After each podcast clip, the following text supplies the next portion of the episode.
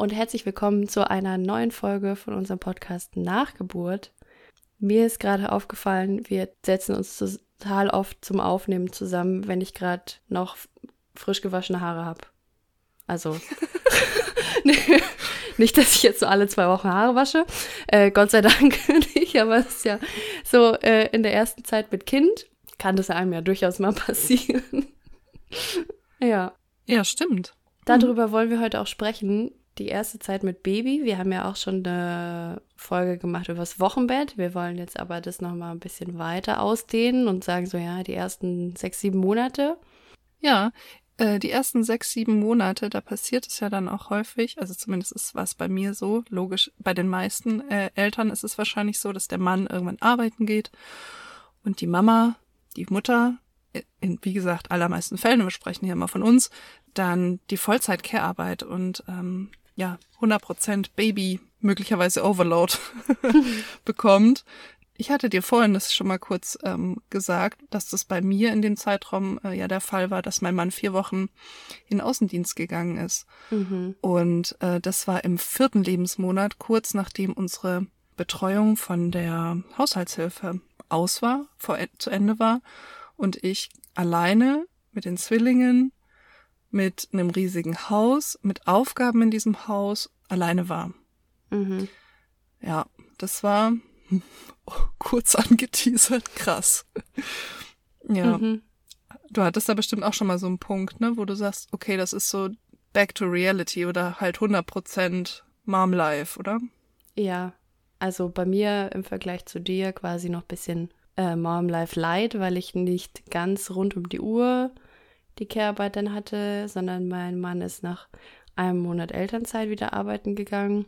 Der hat zwar größtenteils im Homeoffice gearbeitet, aber war auch relativ schnell mal wieder ähm, auf Geschäftsreise, weil es damals auch dann Sommer war. Also es ging auch von den mhm. Pandemiebeschränkungen her. Genau, also ich war halt ja komplett tagsüber fürs Baby zuständig, nachts sowieso durchs Stillen und ja auch mal so zwei, drei Tage war er dann auch mal weg. Genau.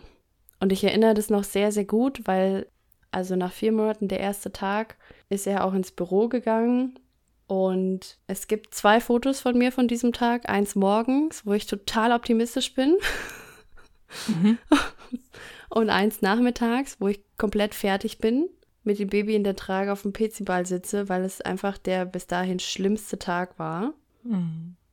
Das war dann der erste, wo ich alleine war. Ja. Ja. Ja, an schlimme Tage kann ich mich auch gut erinnern.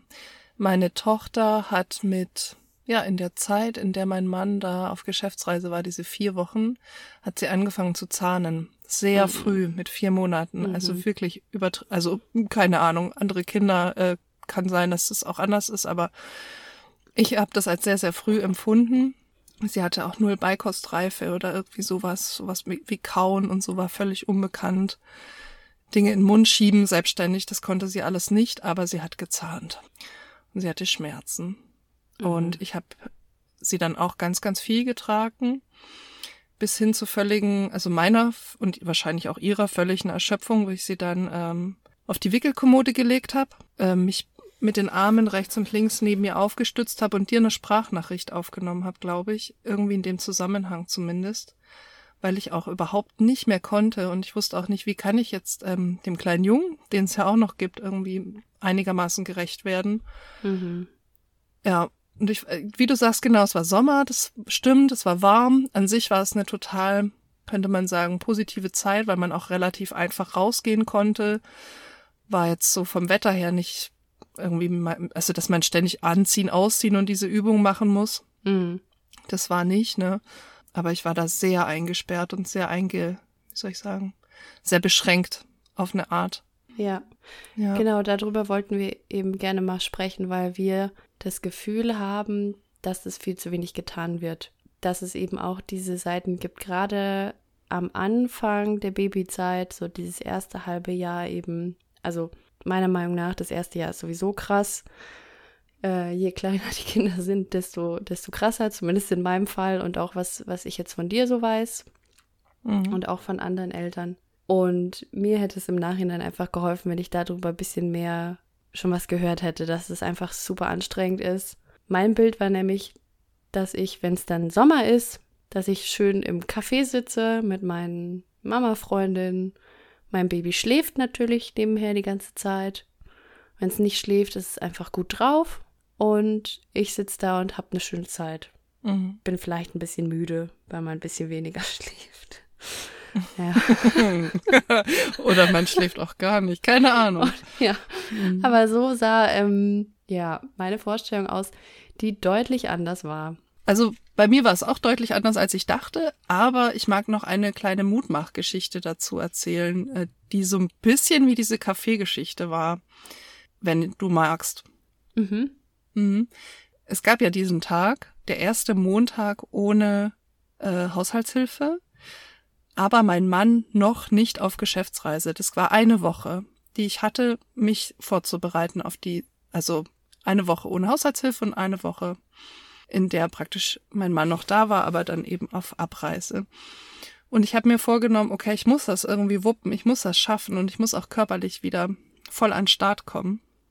Ich habe die Kinder in den Kinderwagen gebracht und bin bei relativ stark brütender Hitze und ich dachte, es wäre noch gar nicht so warm, so mit langer Hose und Blüschen und Jäckchen drüber. Bin ich losgestartet und ähm, bin erstmal Bahn gefahren, weil ich da das Gefühl hatte, es könnte mir ein Stück Freiheit geben, die Kinder nicht immer ins Auto pferchen zu müssen. Und davor hatte ich schon Angst. Das will ich jetzt gar nicht so ausweiten. Es hat funktioniert. Es war nicht toll, aber es hat funktioniert.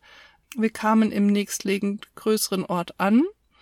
Da bin ich tatsächlich einmal mehr oder weniger entspannt durch ein paar Geschäfte gegondelt, war dann bei Rewe, hab mir da Sushi mitgenommen und hatte den dringenden Impuls und Getränke und so und hab auch immer einen riesigen Rucksack dabei gehabt mit Windeln und Fläschchen und so und hatte den wahnsinnig starken Impuls, nicht mehr mit der Bahn zurückzufahren, sondern zu Fuß ungefähr fünf oder sechs Kilometer auf dem Fahrradweg die Strecke zurückzufahren mit den Kindern im Kinderwagen. Das war, war ziemlich crazy. Ja, das war, also ich, ich habe auch vorhin zur Vorbereitung nochmal Fotos geguckt. Ich war mordsverschwitzt danach. Mhm. Ähm, weil, wie wir ja vielleicht auch schon aus den Körperfolgen von mir wissen, Thema Inkontinenz und so, ja, war da natürlich ein Riesenbringer. Aber es hat, es hat funktioniert und ich war so ultra stolz danach. Also ich bin mhm. in kleinen Etappen gelaufen, immer mal wieder, dies, das. Dann habe ich die Kinder rausgenommen, habe sie nacheinander gefüttert, gewickelt. Ich kannte die Strecke ganz gut. Ich wusste, wo irgendwo ein Bänkchen ist, wo mein nächstes Ziel ist, wo mein nächstes Schattenziel ist. Es hat schon, also es war jetzt nicht komplett fremd alles, die Umgebung, es hat schon gepasst. Und ich bin früher super viel und gerne gewandert und da mh, hm, war das halt so, ich will irgendwie wieder zurück zu mir. Mhm weil äh, man halt in dieser Zeit so ganz wenig man selbst ist, mhm. habe ich den Eindruck. Und das ist halt die, das Traurige oder das Anstrengende an dieser ganzen Geschichte. Ne?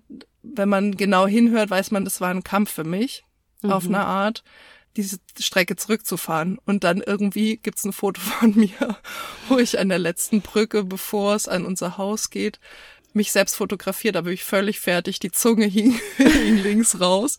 Aber ich muss dazu sagen, die Kinder haben super gut mitgemacht. Ähm, die waren Gott sei Dank zu dem Zeitpunkt entspannt und es hat wirklich funktioniert, war echt eine schöne Zeit. Diese, dieser Ausflug über mehrere Stunden, auch allein mit den Kindern draußen, es war alles schon ziemlich herausfordernd. Ich weiß noch, meine Hebamme, die kam zu dem Zeitpunkt noch einmal die Woche, die hat dann gesagt, na und wie war jetzt der Start ohne Haushaltshilfe, wie geht's euch? Und dann sage ich, ey, ich muss dir was erzählen. Hab ihr das erzählt? Und sie hat mich angeguckt und hat gesagt, boah, boah, wie hast du das gemacht? Und ich sag, schimpf mich bitte nicht. Und dann sagt nee, ich schimpf dich nicht. Und das war dann so letztlich die Entlassung in diese, in diese erste Feuertaufe ohne, ohne Papa zu Hause. Mhm. Mhm. Ja, man wächst da schon wahnsinnig über sich hinaus in einigen Momenten. Also ich habe das auch noch so in Erinnerung. Auf der einen Seite dieses komplette, das Leben ist einfach so auf den Kopf gestellt, ne? Wie du gerade gesagt hast. Mhm. Man versucht irgendwie so verzweifelt, sich an jeden Strohhalm zu klammern, der so ein bisschen einem den Geschmack gibt darauf, wie das Leben irgendwann mal wieder sein kann, wenn diese krasse Fremdbestimmung mal wieder ein bisschen weniger wird. Weil bei mir war es so, der ganze Tag war einfach komplett darauf ausgerichtet, was braucht mein Sohn jetzt? Was macht der wann, welches Bedürfnis kann der jetzt gerade haben? Ist es dann auch erstmal das Richtige? Wie finde ich das raus? Und dann passieren ja auch so absurde Sachen, wie du bist so komplett übermüdet und dann mhm. schläft dieses Kind endlich. Du hast vielleicht sogar mal das Glück und kannst es hinlegen. Mhm. Und anstatt selber zu schlafen, habe ich mir dann den Fernseher angemacht oder so. Ich dachte so, oh, kurz mal Mensch sein.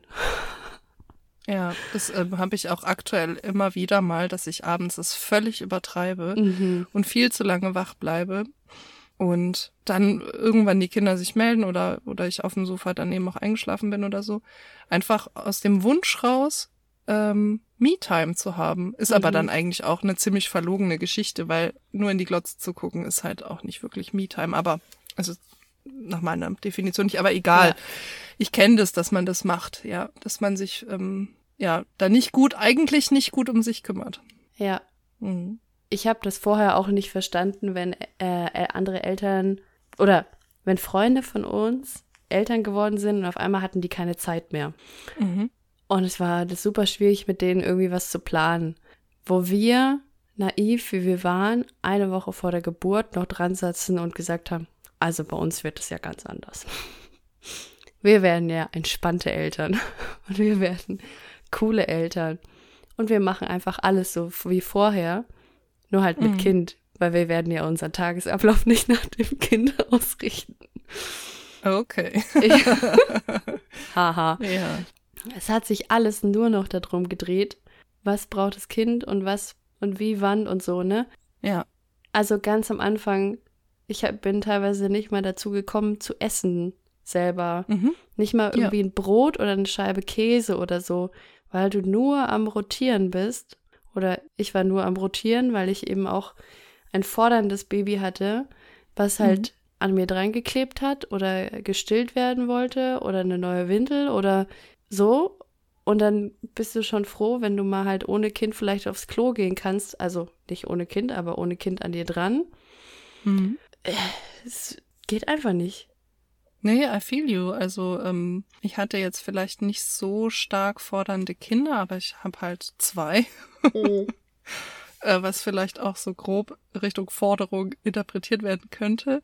Und ich kenne das auch. Also ich habe das auch manchmal immer noch. Es wird jetzt viel, viel besser, ähm, weil die Kinder viel selbstständiger werden. Aber ich erinnere mich an die Zeiten, da habe ich viel zu wenig getrunken oder auch oft gar nichts wirklich getrunken, irgendwie nur so mal nebenher ein paar Nüsschen reingeschoben und so. Also ja, ziemlich grausig. Und ich habe aber mh, mm, auch Dinge angefangen, sowas wie, ich habe mir äh, schnell eine Regel gesetzt, nur einen Termin am Tag und höchstens jeden zweiten Tag einen Termin. Mhm. Und ein Termin bedeutete auch einfach mal bei Aldi einkaufen gehen mhm. oder zum Kinderphysiotherapeuten war ein Termin, mhm. der in Summe vielleicht anderthalb Stunden in Anspruch genommen hat, reell.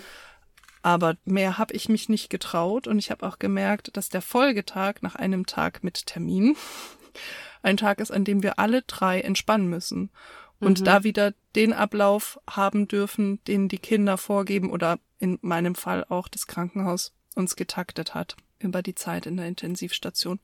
Und dieser Drei-Stunden-Rhythmus blieb sehr lange bei Tag und Nacht mit Ausrutschern mal hier, mal da, aber Gott sei Dank blieb der sehr lange bei und ähm, da konnte ich mich so halbwegs drauf verlassen, dass ich da, ja, mal eine Stunde vielleicht dazwischen hab, aber diese Stunde habe ich verbracht mit Wäsche waschen, ne, so mhm. duschen, auf mhm. Toilette gehen, ja, fertig. Mhm. Und es ging auch alles viel langsamer, weil man eben ja auch völlig Brezel im Kopf ist. Also ich habe mich immer verglichen wie jemand, der betrunken ist. Ja. Ich weiß auch rückblickend nicht, wie ich das durchgehalten habe, weil bei mir die Zeiträume deutlich kürzer waren. Mhm. Also in der Regel anderthalb bis zwei Stunden, so ein stillen Schlafen, Wachsein Rhythmus, so, ne? Mhm. Teilweise auch nur dreiviertel Stunde. Mhm. Und irgendwas hat auch da mein Körper gemacht, hormonell, was weiß ich, dass ich das irgendwie durchgehalten habe. Ist aber auf jeden Fall nicht gesund gewesen. Nee, also ich glaube auch, dass, also ich habe neulich mal gelesen, dass ähm, Schwangerschaft die anspruchsvollste Zeit für den Körper eines Menschen ist, nicht nur einer Frau, sondern eines Menschen, das war so betitelt. Ähm, und das ist, glaube ich, wirklich nicht gesund. Also das ist halt Höchstleistung. Mhm. Maximalsport. Und was natürlich nach der Schwangerschaft und Geburt kommt, ist dann halt diese Zeit, über die keiner wirklich laut sagt, dass sie ganz schön lange geht.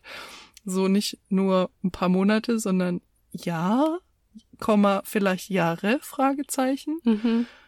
Mhm. Mhm. Und äh, nee, ich, ich glaube auch nicht, dass das für die mentale Gesundheit gut ist. Ich habe zum Beispiel in der Zeit und auch tatsächlich immer noch nicht wirklich, ähm, ich habe ähm, Nachrichtenmedien für mich äußerst stark reduziert bis komplett ausgenockt. Also ich habe Ja. nur noch akustisch mir Dinge reingezogen, sprich Podcasts oder oder sowas, aber ich habe nichts mehr angeschaut. Einmal, weil es mich emotional zu sehr mitgenommen hätte Mhm. und auch ha hart, wenn ich es mal ausprobiert habe, aber ähm, Zeitfaktor und Hirnleistung, also schlicht Konzentrationslevel, ging nicht. Mhm. Und das ist auch ziemlich das Einzige, was, machen, was man machen kann, wenn man die ganze Zeit mit dem Kind irgendwie rumrennt. Weil du dich ja in den Stimmt. seltensten Fällen irgendwie mal hinsetzen kannst. Und wenn dann halt, wenn du zusammen mit dem Kind mal schläfst, Mhm. so das Einzige, was übrig bleibt. Und es war für mich auch ein wahnsinnig gutes Mittel, um diese Leere irgendwie zu füllen, die du auf einmal hast. Auf der einen Seite war ich wahnsinnig beschäftigt, mich um dieses Kind zu kümmern. Auf der anderen Seite habe ich mich auch oft sehr einsam gefühlt und auch gelangweilt tatsächlich irgendwo, Mhm. weil du die ganze Zeit machen musst und machen musst, aber jetzt eine Dreiviertelstunde oder eine Stunde auf dem Petsyball sitzen mit einem schreienden Kind ist unglaublich anstrengend, bis es irgendwann mal schläft, aber ist auch unglaublich langweilig, weil du kannst ja nicht mehr machen, als da sitzen und hopsen und hoffen, dass das Kind irgendwann einschläft. Aber was machst du in der Zeit? Du kannst auch nicht nachdenken, weil du so müde bist. Mhm. Du kannst auch nichts Ja, Sinnvolles irgendwie machen. Also das habe ich als wahnsinnig zermürbend auch empfunden. Ja, ich kann, gehe da voll mit und ich würde sogar so weit gehen zu sagen, dass ich manchmal auch wütend geworden bin. Mhm. Ähm, wenn, ähm, also ich habe hier eben Ferienwohnungen noch mitgemacht, mit einem Kind in der Trage und dem anderen Kind schlafend mit ähm, Babyfon in der Hosentasche. Und dann habe ich Handtücher hoch und runter getragen. Ich habe Betten überzogen mit Kind in der Trage, äh, mit einem instabilen Beckenboden etc. etc. etc. Ähm, und ich weiß, wenn das dann mal eskaliert ist, weil das Kind unten sich relativ deutlich gemeldet hat, was voll okay war, ähm, und ich musste dann schnell zu dem Kind hin. Also ich, ich war manchmal sehr, sehr wütend. Nicht aufs Kind, aber auf die Gesamtsituation und Mhm. auch das äh, sich ständig, also ich erinnere das auch, dass ich mich ständig selbst regulieren musste. Komplett immer meine Gefühle, ja, veratmen, verarbeiten. Also ich glaube, dass ich da auch noch immer viel mit dem Atem gemacht habe, Mhm. ähm, ähnlich wie man das halt unter Geburt auch dann machen soll. Man ist ja auch so viel mit dem Kind alleine, da kann es einem wurscht sein, ob da einem zu, einer zuguckt oder nicht, weil das Kind kennt einen in, eh in- und auswendig oder die Kinder. Mhm. Aber ähm, ja, das weiß ich noch, wenn so eben so Termine, Aufgaben und so dazwischen gekommen sind oder auch einfach eine Krankheit. Äh, hier mein, meine kleine Maus, mein Mädchen hat äh, eine Nierenbeckenentzündung gehabt mit ungefähr vier, fünf Monaten, fünf glaube ich eher, ich weiß nicht mehr genau. Einmal bis es zur Diagnose kam und dann eben diese, ja, so ein kranker Schlumpf ist einfach, die leiden ja dann auch ziemlich und brauchen ganz, ganz viel Nähe und will man dann ja auch geben, aber das ist ja schon ganz schön hart irgendwie. Mhm. Und ich wurde dann auch mehrfach gefragt, ja, wie machst du das mit Fläschchen geben und so? Und dann sage ich ja, also meistens ein Kind rechts und ein Kind links an meinem Oberschenkel, während ich in der Mitte sitze. Aber wenn die mehr Nähe brauchen, dann habe ich eben ein Kind im Arm und ein Kind in der Beinbeuge. Und das waren dann auch oft so akrobatische Aktionen, wo man Mhm. sich äh, dann auch gefragt hat, äh, wie lange kann ich denn so sitzen oder wie lange kann ich überhaupt so rumhängen? Mhm. Also Beinbeuge, man muss dazu sagen, ich habe kaum gestillt die ersten vier Wochen oder so. Ich habe nicht so ultralange Brüste, dass, dass das bis zum Bein gereicht hätte. Ich habe Fläschchen gegeben. Ich bin äh, eine Fläschchen-Zwillingsmama, ja. Ja, aber äh, auch beim Stillen kann man durchaus akrobatische Übungen machen. Mhm. Ich hatte das große Vergnügen, dass ich auch, ich glaube, insgesamt dreimal einen Milchstau hatte. Und dann ist es so, dass man immer an der Stelle, wo sich so ein Knötchen gebildet hat, da muss das Kinn vom Kind hin zeigen. Mhm. Und wenn du, wenn du dir jetzt überlegst, der, der Milchstau ist oben an der Brust. Ah, und ja, das- schön. das Kind soll dahin zeigen. Also dein Kind muss quasi von dir aus gesehen nach unten gucken. Mhm. Krieg das mal hin. Irgendwie in einer Position, wo du fünf bis 15 Minuten auch verharren kannst, bis dein Kind getrunken hat. Ich habe dann noch sehr abenteuerliche Bilder. Ja, es war rückblickend witzig. Mhm. Aber wo du gerade so gesagt hast, so vier Monate das erste Mal krank, hatten wir Mhm. tatsächlich auch. Wir sind nämlich, da war mein Sohn, ich glaube so, ja, auch circa vier Monate alt, haben wir uns getraut und sind äh, für ein paar Tage in Urlaub gefahren. Haben uns auch gedacht, Mensch, hier suchen uns irgendwie ein Familienhotel raus, da stört es niemand, wenn ein Kind weint und so, alles tutti. Es war richtig super, irgendwas, äh, Bergluft, keine Ahnung, ist passiert. Mein Sohn hat auf einmal drei Stunden am Stück geschlafen und einmal sogar vier Stunden am Stück. Ich bin nachts aufgewacht in der ersten Schlafphase und dachte so, lebt mein Kind noch? Naja, auf jeden Fall, am dritten Tag war ich erstmal krank, weil ich mich zum ersten Mal seit vier Monaten so ungefähr entspannt habe. Dann war natürlich mein Kind krank, fette Erkältung. Und wenn so ein kleines Baby erkältet ist, man kann nichts machen eigentlich. Man kann ein bisschen versuchen, hier äh, Nase spülen, absaugen, pipapo. Mhm. Im Endeffekt, unser Kinderarzt hat dann gesagt, im Endeffekt muss man darauf warten, dass das Kind wächst und die Nebenhöhlen größer werden, Oh Gott. dass es besser wird. Ey, der war drei oder vier Wochen einfach erkältet. Und es war die absolute Oberhölle, weil natürlich, wenn du erkältet bist und die ganze Zeit die Nase zu ist, kannst du nicht ordentlich schlafen. Mhm. Und bis dann das Kind wieder schläft, bis du dann wieder schlafen kannst, also du kriegst ja immer nur einen Bruchteil der Schlafzeit des Kindes ab irgendwie. Ja, genau. Boah.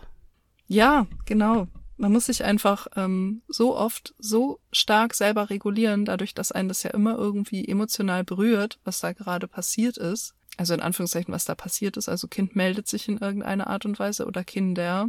Ja, kommt die Traurigkeit hoch, kommt eine Wut hoch, kommt einfach auch Stress hoch. Ich muss jetzt mal eben schnell. Manchmal ähm, möchte man Dinge ganz schnell abstellen auch. Ich finde auch, Hm. dass man schnell in dieses, in dieses, es muss sofort aufhören. Mhm. Also äh, das Geschrei oder das, ähm, das sich meldende Kind Ja. muss sofort wieder ruhig sein. Und das ist auch sowas, das also sagt einem keiner, das lernt man selten, dass es auch in Ordnung ist, wenn die Kinder sich melden und Ja. auch mal in dem Melden bleiben. Man ist, wenn man präsent ist. Also ich meine jetzt nicht, wenn man irgendwie ja. dann in die Abwesenheit geht und das Kind alleine lässt, sondern wenn man da ist und wenn man mit ihm spricht ähm, Mhm. oder es berührt oder so, dann ist ja schon total viel getan. Das ist für die Mhm. Kinder oft, obwohl sie dann vielleicht weiter melden, äh, ist das, ich sage jetzt mal blöd gesagt, ausreichend. Es, wie oft musste ich das machen, dass bei mir ein Kind ähm, gekräht hat, sage ich immer, und das andere war halt dann dran weil es Mhm. auch ein Bedürfnis hatte und ähm, ich hatte dann noch immer im Kopf, was ist wichtiger?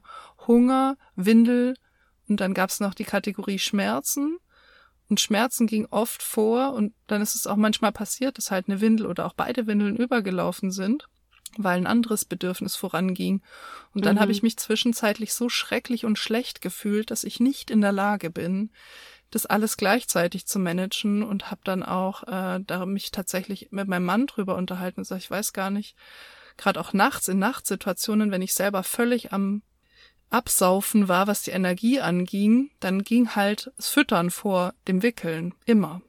Mhm. Und wenn ich es nicht hinbekommen habe, aufzustehen und es auch nicht geschafft habe, im Liegen so nebenher irgendwie zu wickeln, dann habe ich nicht gewickelt. Einmal, ein Intervall in der Nacht. Ja. Aber da musste ich irgendwie lernen, damit umzugehen und dass es okay ist. Und da musste mir sozusagen mein Mann das Go geben, dass es okay ist. Also, dass ich jetzt deswegen keine schlechte Mutter bin. Und das ist aber schon, waren schon Auseinandersetzungen, die ich da mit mir geführt habe, die waren echt mies. Das ist super hart, ja.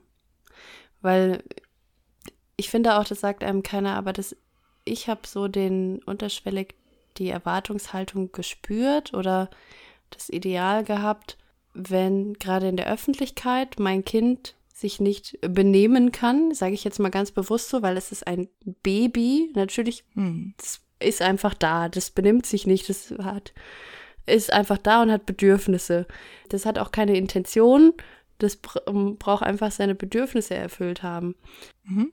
Und ich habe das aber immer erlebt, wenn irgendwo eine Familie, eine Mutter mit ihrem Kind ist und das Kind weint, egal wie alt, dann ist sofort die Verurteilung da, die hat ihr Kind nicht im Griff. Also ja. der Gedanke ist nicht, oh, was braucht das Kind gerade, wieso geht es dem nicht gut, sondern das liegt in der Verantwortung der Eltern. Die müssen das hinkriegen und zwar am besten möglichst schnell, damit die umgebenden Leute da jetzt nicht irgendwie drunter leiden. Ja. Was für eine absurde Vorstellung eigentlich. Ist es und ich hatte das ähm, letzten Sommer, da waren meine Kinder anderthalb Jahre oder so, hatte ich das ähm, sozusagen nochmal in spät erlebt war ich mit einer Freundin und meinen zwei Mäusen in einem, nach einem Spieldate draußen in einem Café und wir hatten alle vier Mordshunger. Und meine Tochter war beschäftigt mit der Freundin und ähm, ich war mit meinem Sohn da gesessen und der hat dann angefangen, unangenehm zu lauten, so, ja, ich, ich will jetzt aber und äh, äh, äh. War auch für mich dann nochmal anstrengend, aber was ich richtig unangenehm fand, ich war so offen, meine Umgebung zu dem Zeitpunkt wahrzunehmen und neben uns sitzt ein Mann alleine, ein älterer Herr, geschätzt auf 70, noch ganz rüstig, eigentlich sollte er Spaß am Leben haben und hat, äh, hat ganz zornig zu uns rübergeschaut, als mein äh, Junge da gemeldet hat. Und dann hab ich zu meinem Jungen gesagt, Mensch, du, guck mal, der alte Mann hier neben uns, der fühlt sich belästigt. Was meinst du, ob du jetzt vielleicht still sein kannst und habt es extra blöd und laut gesagt? Das ist nicht, dass ich meine Kinder so erziehen wollen würde, aber in dem Moment war ich so aggro und dachte mir, was für ein dummer Zipfel, der da neben uns sitzt, statt dass er einfach, weiß ich nicht, sein Bier genießt oder mich fragt, ob er mir was helfen kann, nix, einfach nur blöd geglotzt und dumm rumgeraunzt, wo ich mir auch gedacht habe, ähm, unsere Gesellschaft ist leider stark überaltert. Hm. Alle kennen die wunderschöne Glocke, in der sich die Altersverteilungen da abspiegeln. Warum vergessen die Leute, dass sie alle mal so alt waren? Wir alle waren mal so klein. Mhm. Und das ist was, also das, ähm, das ist so ein Gesellschaftsding. Also ich verstehe total, was du da Voll. sagst. Es ist richtig ätzend. Ich glaube, da spielen noch ganz, ganz viele andere Sachen mit rein. Ich würde jetzt mal die steile Hypothese aufstellen, dass er wahrscheinlich selber nie ein Kind großgezogen hat, wirklich also aktiv da in mhm. die Care-Arbeit gegangen ist. Auch meine Mutter und ihre Mutter, die sind nicht so mit ihren Kindern umgegangen, wie ich das jetzt heute mit meinem Kind tue. Also haben wir letzte Folge ja. auch schon drüber gesprochen hier. Solche ja. Sachen wie sei still und du musst dich jetzt benehmen, du musst lieb sein. Diese mhm. ganzen Dinge spielen da auch mit lieb, rein. Lieb, sauber, brav, adrett. Genau. Mhm. Aber das ist für mich auch mal ein Thema für eine eigene Folge. Da kommen wir Voll. dann schon so mehr in den Erziehungstalk langsam rein. nach, dem, nach dem ersten Jahr, genau. Ja. Aber kann ich total nachfühlen. Und da wirklich eine Souveränität zu entwickeln, war für mich auch ein echt krasser Weg. Also, wenn man immer hört, Mütterintuition mhm. und man soll sich mal von seiner Intuition leiten lassen, finde ich höchst problematisch.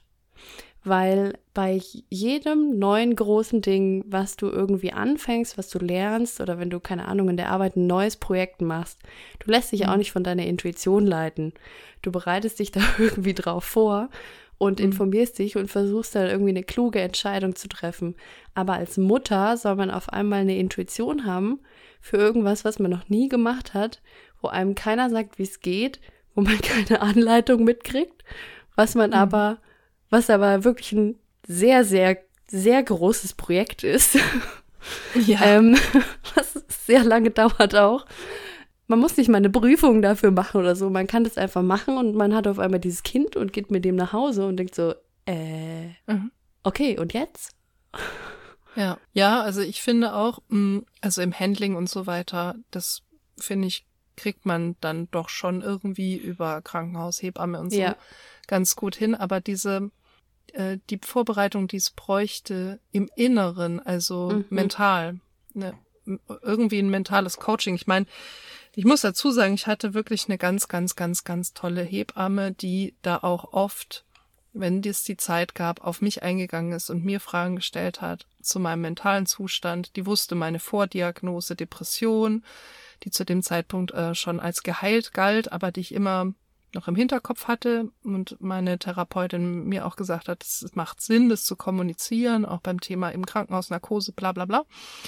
Äh, da hatte ich wirklich, Gott sei Dank, ziemlich Glück, aber ich erinnere mich noch an was anderes, was auch in die Richtung geht. Ich habe aus meinem, sagen wir mal, nächsten familiären Umfeld indirekt, also über was hinter meinem Rücken gesprochen wurde, zugetragen bekommen, dass man nicht an mich glaubt, dass man denkt, ich könnte mich nicht um meine Kinder kümmern. Und so nach dem Motto, die zerbricht da eh dran. Hat er jetzt Zwillinge? Ist ja äh, hier ne, vorbelastet sozusagen. Mhm. Und ähm, ich weiß noch, wie es dann den Moment gab, so Richtung Ende der Zeit, wo unsere Hebamme dann noch zu uns kam. Und ich habe irgendwann gesagt, ähm, du, Andrea, also so kompliziert und schwierig ist es irgendwie doch auch alles nicht, oder? Mache ich das denn deiner Meinung nach gut und richtig? Mir wird immer noch mal gesagt, ich würde meine Kinder falsch halten und so Zeug. Und ähm, die sagte dann, wer sagt das? Die war aber sehr klar. Habe ich ihr das berichtet. Das möchte ich jetzt hier nicht irgendwie breit treten, wer das ganz genau war. Und sie sagte dann, nee, also lass dich nicht verunsichern, du machst das richtig. Und die hat mir dann sozusagen meine Mutterintuition zugesprochen. Das war sozusagen von extern, hat die mhm. mir gesagt, hey, ähm, du handelst mehr oder weniger intuitiv schon richtig. Und na klar haben die uns im Krankenhaus gerade jetzt auch Frühchen und super leicht und so weiter ja. viel gezeigt und über die Seite rollen und drehen und und und und und und. Wie viel hat man da äh, sowieso schon medizinisches Raster aufgedrückt bekommen, wie man Dinge zu tun hat, was eh auch voll okay war. Wir haben das alles versucht, ähm, korrekt zu machen und ich glaube, haben es auch die allermeiste Zeit korrekt hinbekommen. Aber das finde ich, fand ich sehr, sehr schön. Und ich glaube nicht, dass man reinstartet und sagt, boah, so mit breiten Schultern, ich bin das ultra intuitive Muttervieh. Mhm. Aber ich glaube, wenn einer von außen auf uns draufschaut, kann er das schon sehen, dass wir das auch haben. Mhm. Es ist nur nicht so präsent und ultra stark, dass es uns über alles hinweg rettet, was ja. äh, uns da mental struggelt. Ja, voll. Und was deine Hebamme gemacht hat, finde ich auch eine super Sache, weil sie dich einfach unterstützt hat in deinen Wünschen und deinem Tun. Und was ja mhm. oft passiert ist, dass man einfach irgendwelche ungefragten Ratschläge bekommt. Entweder einfach so oder man erzählt über irgendein Thema, was einen beschäftigt und dann schaffen es die anderen Personen aber nicht, einen Schritt zur Seite zu treten und zu gucken, hey, was, was würde denn jetzt der, der Susi helfen oder der Lotti, sondern mhm. Gerade beim Thema Kinder ist mir das extrem aufgefallen, erzählen einfach, wie es bei ihnen früher war oder was ihnen geholfen hat. Mhm. Aber es geht gar nicht darum, was dir jetzt wirklich helfen würde. Also angefangen bei, ah, ja, wenn der so viel schreit, musst du ihm jetzt mal einen Kamillentee geben oder so ein Zinnober. oh mein Lieblingsding war, ich bin mit dem schreienden Kind zu einer Freundin gefahren und ich dachte mir, Mensch, Fahrradanhänger wäre eine super Idee, fand der richtig scheiße, war auch noch müde und so. Und ich stehe an der mhm. Ampel und habe schon geschwitzt, wie blöd, weil mein Kind geschrien hat und ich wusste, ich habe noch fünf Minuten, dann habe ich es geschafft. Und neben mir ist eine Frau, guckt den Fahrradanhänger, guckt mich an und sagt, einfach mal ein Bonbon geben. Einfach mal ein Bonbon. Klar, dem fünf. Monate alten Baby gebe ich mal ein Bonbon. Ja. Gute ja, Idee. Super. Ja. Mensch, ähm, danke für den Tipp. M. Eukal ja. vielleicht oder so. ja. oh, hier keine Werbung, keine Werbung. Sorry. Und was, aber Rückblick würde ich sagen, was mich wirklich gestärkt hat, war, wenn ich das geschafft habe und was ich jetzt heute auch wirklich machen kann, mein Kind anzuschauen und mein Kind zu beobachten und von diesem Learning heraus zu wissen und zu erspüren, was braucht jetzt mein Kind. Natürlich wusste mhm. ich das an Tag 1 auch nicht. Aber dadurch, dass man ja 24 Stunden am Tag mit diesen Menschen verbringt, hat man doch irgendwann einfach so ein Gefühl, was kann da jetzt dahinter stecken. Und dann gibt es immer so ein paar Optionen, die man ausprobieren kann. Und als ich angefangen habe, mich darauf einzulassen und mir auch zu überlegen, dass es einfach schon ein ganzer Mensch dahinter ist, ein ganzer Charakter, der vielleicht ganz ähnliche Bedürfnisse hat wie ich, ist mir das viel leichter gefallen anzunehmen.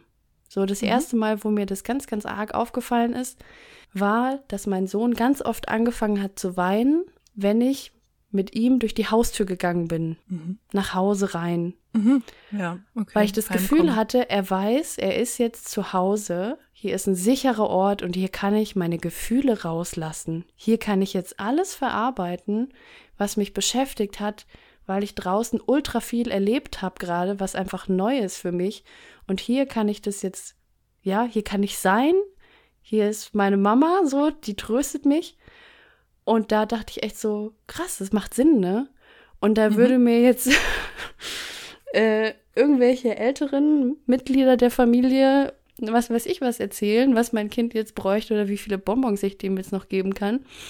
Aber im Endeffekt war es das. Oder mit sehr größter Wahrscheinlichkeit. Und da bin Mhm. ich wirklich sehr, sehr froh, dass ich mich da über diese Ratschläge hinwegsetzen konnte und mich da nicht beirren habe lassen. Oder ich habe mich natürlich Mhm. beirren lassen, aber das irgendwann konnte, ja. Ja. Nee, das ist ähm, tatsächlich voll die schöne Geschichte und auch voll das schöne Learning. Ich weiß noch, in den ersten vier Wochen, ich wurde ja sozusagen dazu angehalten zu stillen und wir haben das versucht und gemacht und getan. Es hat natürlich oft dazu geführt, dass ich ein hungriges Kind an der Brust hatte, das ich nicht satt Hm. bekommen habe. Ja. Und ich weiß noch, weil du sagst, du hast dein Kind beim beim Schreien oder beim sich melden beobachtet. Ich habe auch hin und wieder nacheinander äh, die Kinder dann gestillt und es war verbunden mit Auswiegen und mit Mützchen und ohne Mützchen und dies und das Mhm. und tralala und vorher wiegen, nachher wiegen und so. Also sehr entspannt, oh, Mhm. nicht. Ähm, aber egal. Also die Kinder waren da einfach durch das Handling schon gepusht so ein bisschen, in, auch in dem Wachheitsding. Äh, und dann habe ich äh, versucht, meinen Sohn anzulegen und es ging eher schwierig. Dann kam noch eine Stillberaterin rein, die hat dann da noch an uns rumgefummelt und an meiner Brustwarze und an seinem Mund und an seinem Kopf und an meiner Hand und seinem Kopf und keine Ahnung. Und irgendwann habe ich gesagt, so stopp, äh, das funktioniert hier nicht, sie möge bitte gehen. Also das ist auch schon mal so ein Ding gewesen, dass ich mir das überhaupt getraut habe, war krass, so, war gut. Und dann habe ich ihn mir genommen und habe ihn mir einfach so auf die Oberschenkel gelegt, die so angezogen waren im Bett und habe ihn beim Weinen angeguckt. Und das Züngelchen hat in diesem Mund gezappelt und ach Gott, ach Gott, und der war total am Arbeiten. Mhm. Und ich habe ihn ganz ruhig angeguckt, ewig lang, und irgendwann habe ich gesagt, Mensch, hör zu, ich werde dich nicht verhungern lassen. Ich verspreche dir das. Ich habe das wirklich laut gesagt. Das hört sich jetzt auch total nach, ähm, weiß ich nicht, Hokuspokus an, aber das habe ich gemacht. Und auf einmal hat er innegehalten und wurde ruhiger und ruhiger. Und dann habe ich ihn auf seine Lieblingsbrust angelegt und dann hat er da eigentlich noch, so viel halt ging, hat er halt noch getrunken. Und da habe ich mir dann versucht anzugewöhnen, dass wenn ich die Ruhe habe und wenn ich die Kraft habe, dass ich mir immer mal wieder auch meine ganz, ganz kleinen Säuglingskinder anschaue, während sie sich melden, wenn ich nicht mehr weiter weiß. Also wenn jetzt so alles Normale sozusagen abgefrühstückt ist. Mhm. Hm, das hat uns voll gut getan und auch mit den Kindern laut zu sprechen, auch wenn man sich manchmal blöd vorkommt, weil man ja den Eindruck hat, man würde vor eine Wand labern. Aber die hören einen schon auch. Ja, bin ich auch der festen Überzeugung. Ich bin auch stundenlang mit meinem Sohn durch die Gegend gelatscht auf dem Arm oder in der Trage und habe ihm erzählt, es ist alles gut, ich bin bei dir, du darfst Mhm. alles rauslassen, was dich beschäftigt. Ich höre dir zu, immer wieder, immer wieder und gesungen und gemacht und so. Mhm. Und ohne Scheiß, wir haben ein Lied, das funktioniert immer noch, wenn er ganz arg in seinen Gefühlen ist und nicht rauskommt. Oder wenn ich zu ihm sage, es ist alles gut, ich bin da. Genauso wie ich das schon gemacht habe, als er noch ein Baby war. Der beruhigt sich sehr schnell dann. Cool. Mhm. Ist es ein Lied, das du selber auch magst? das habe ich mir sogar selber ausgedacht. Ah. Für ihn, Du ja. singst es für ihn? Mhm. Oh, das ist aber super schön. Ja. Oh. Ich werde es auch nie vergessen, so oft habe ich es gesungen. Mhm. Ja, Voll und das schön. ist bei der, bei der ganzen Überforderung und ja, einfach der krassen Zeit, die wir da hinter uns gebracht haben, auch für mich so eine empowernde Erfahrung einfach, dass ich jetzt durch diese intensive Zeit in so Grenzsituationen relativ ruhig bleiben kann und das Gefühl habe, auch mein Mann und ich, wir haben da sehr feine Antennen einfach entwickelt, was braucht dieses Kind jetzt gerade und was bewegt es. Mhm. Und das ist total schön, erstmal zu wissen, wir kommen da relativ schnell aus so einer Situation dann auch wieder raus. Und wir können wirklich für unser Kind auch da sein in dem Moment. Das ist echt cool. Ja, ich finde das auch, als ich beginne das immer mehr, dass ich ähm, versuche, die Emotion zu deuten, die hinter dem Verhalten aktuell steckt. Also wie gesagt, die sind jetzt Kleinkinder, ne? Ist jetzt nicht mehr so kompliziert. Aber dann sage ich, du bist gerade wütend oder du bist gerade traurig oder so. Oder du bist gerade müde. Einfach, dass die Kinder das auch lernen, ne? Und ähm, aber die Übung braucht es halt. Also die Präsenz, finde ich, in dem, in der ersten Zeit braucht es, um das heute absch also einschätzen zu können, was sich dahinter verbirgt. Mhm. Finde ich schon. Also auch wertfrei gegenüber Eltern, die sich früher für eine ganz starke Fremdbetreuung irgendwie, ähm, äh, die das durchziehen halt. Wir haben ja da beide das erste Babyjahr an, an und mit unseren Kindern verbracht. Ganz, ganz intensiv, aber ja, ich finde, es lohnt sich sozusagen, das selber auszuhalten. Ja, ich bin da tatsächlich auch ein bisschen zwiegespalten. Ähm, wir werden ja auch nochmal eine Folge machen über Betreuung. Mhm. Ich finde, das muss niemand alleine aushalten. Nee, das war Oder das sollte- nicht gemeint. Ja. Ja, nee, ich weiß. Also es sollte niemand alleine aushalten müssen. Bei mir ist, spielt da wieder ganz arg dieses Kontrolldings rein. Also ich hatte das am Anfang auch ganz, ganz, war es ganz, ganz extrem, weil ich so überfordert war, dass ich auch meinem Mann versucht habe, ganz, ganz schlimm vorzuschreiben, wie er Sachen machen muss, wie er wickeln muss. Genau die Abläufe und die Handgriffe, dass bloß das Kind nicht wieder anfängt zu weinen oder dass irgendwas ist, ne? Weil ich Mhm. einfach nur dachte, wir müssen das richtig machen, dann wird es besser und dann hört es auf und so.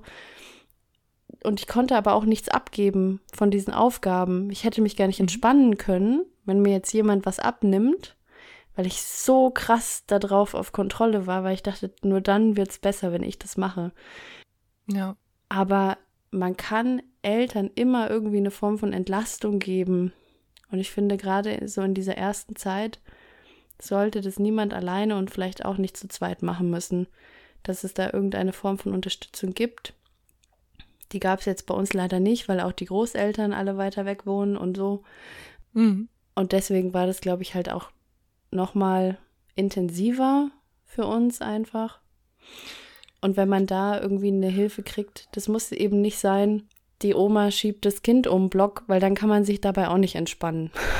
Muss schon was sein, wo man sich bei entspannen kann. Ja, und ich habe auch da viel ähm, zu gelesen in der Zeit damals, dass es nicht unbedingt eine Hilfe ist, wenn dir jemand das Kind oder die Kinder abnimmt. Ja. sondern bei mir durch die Haushaltshilfe war es damals ja so, ähm, die hat erst gegen Ende das ein oder andere Mal Fläschchen mitgegeben.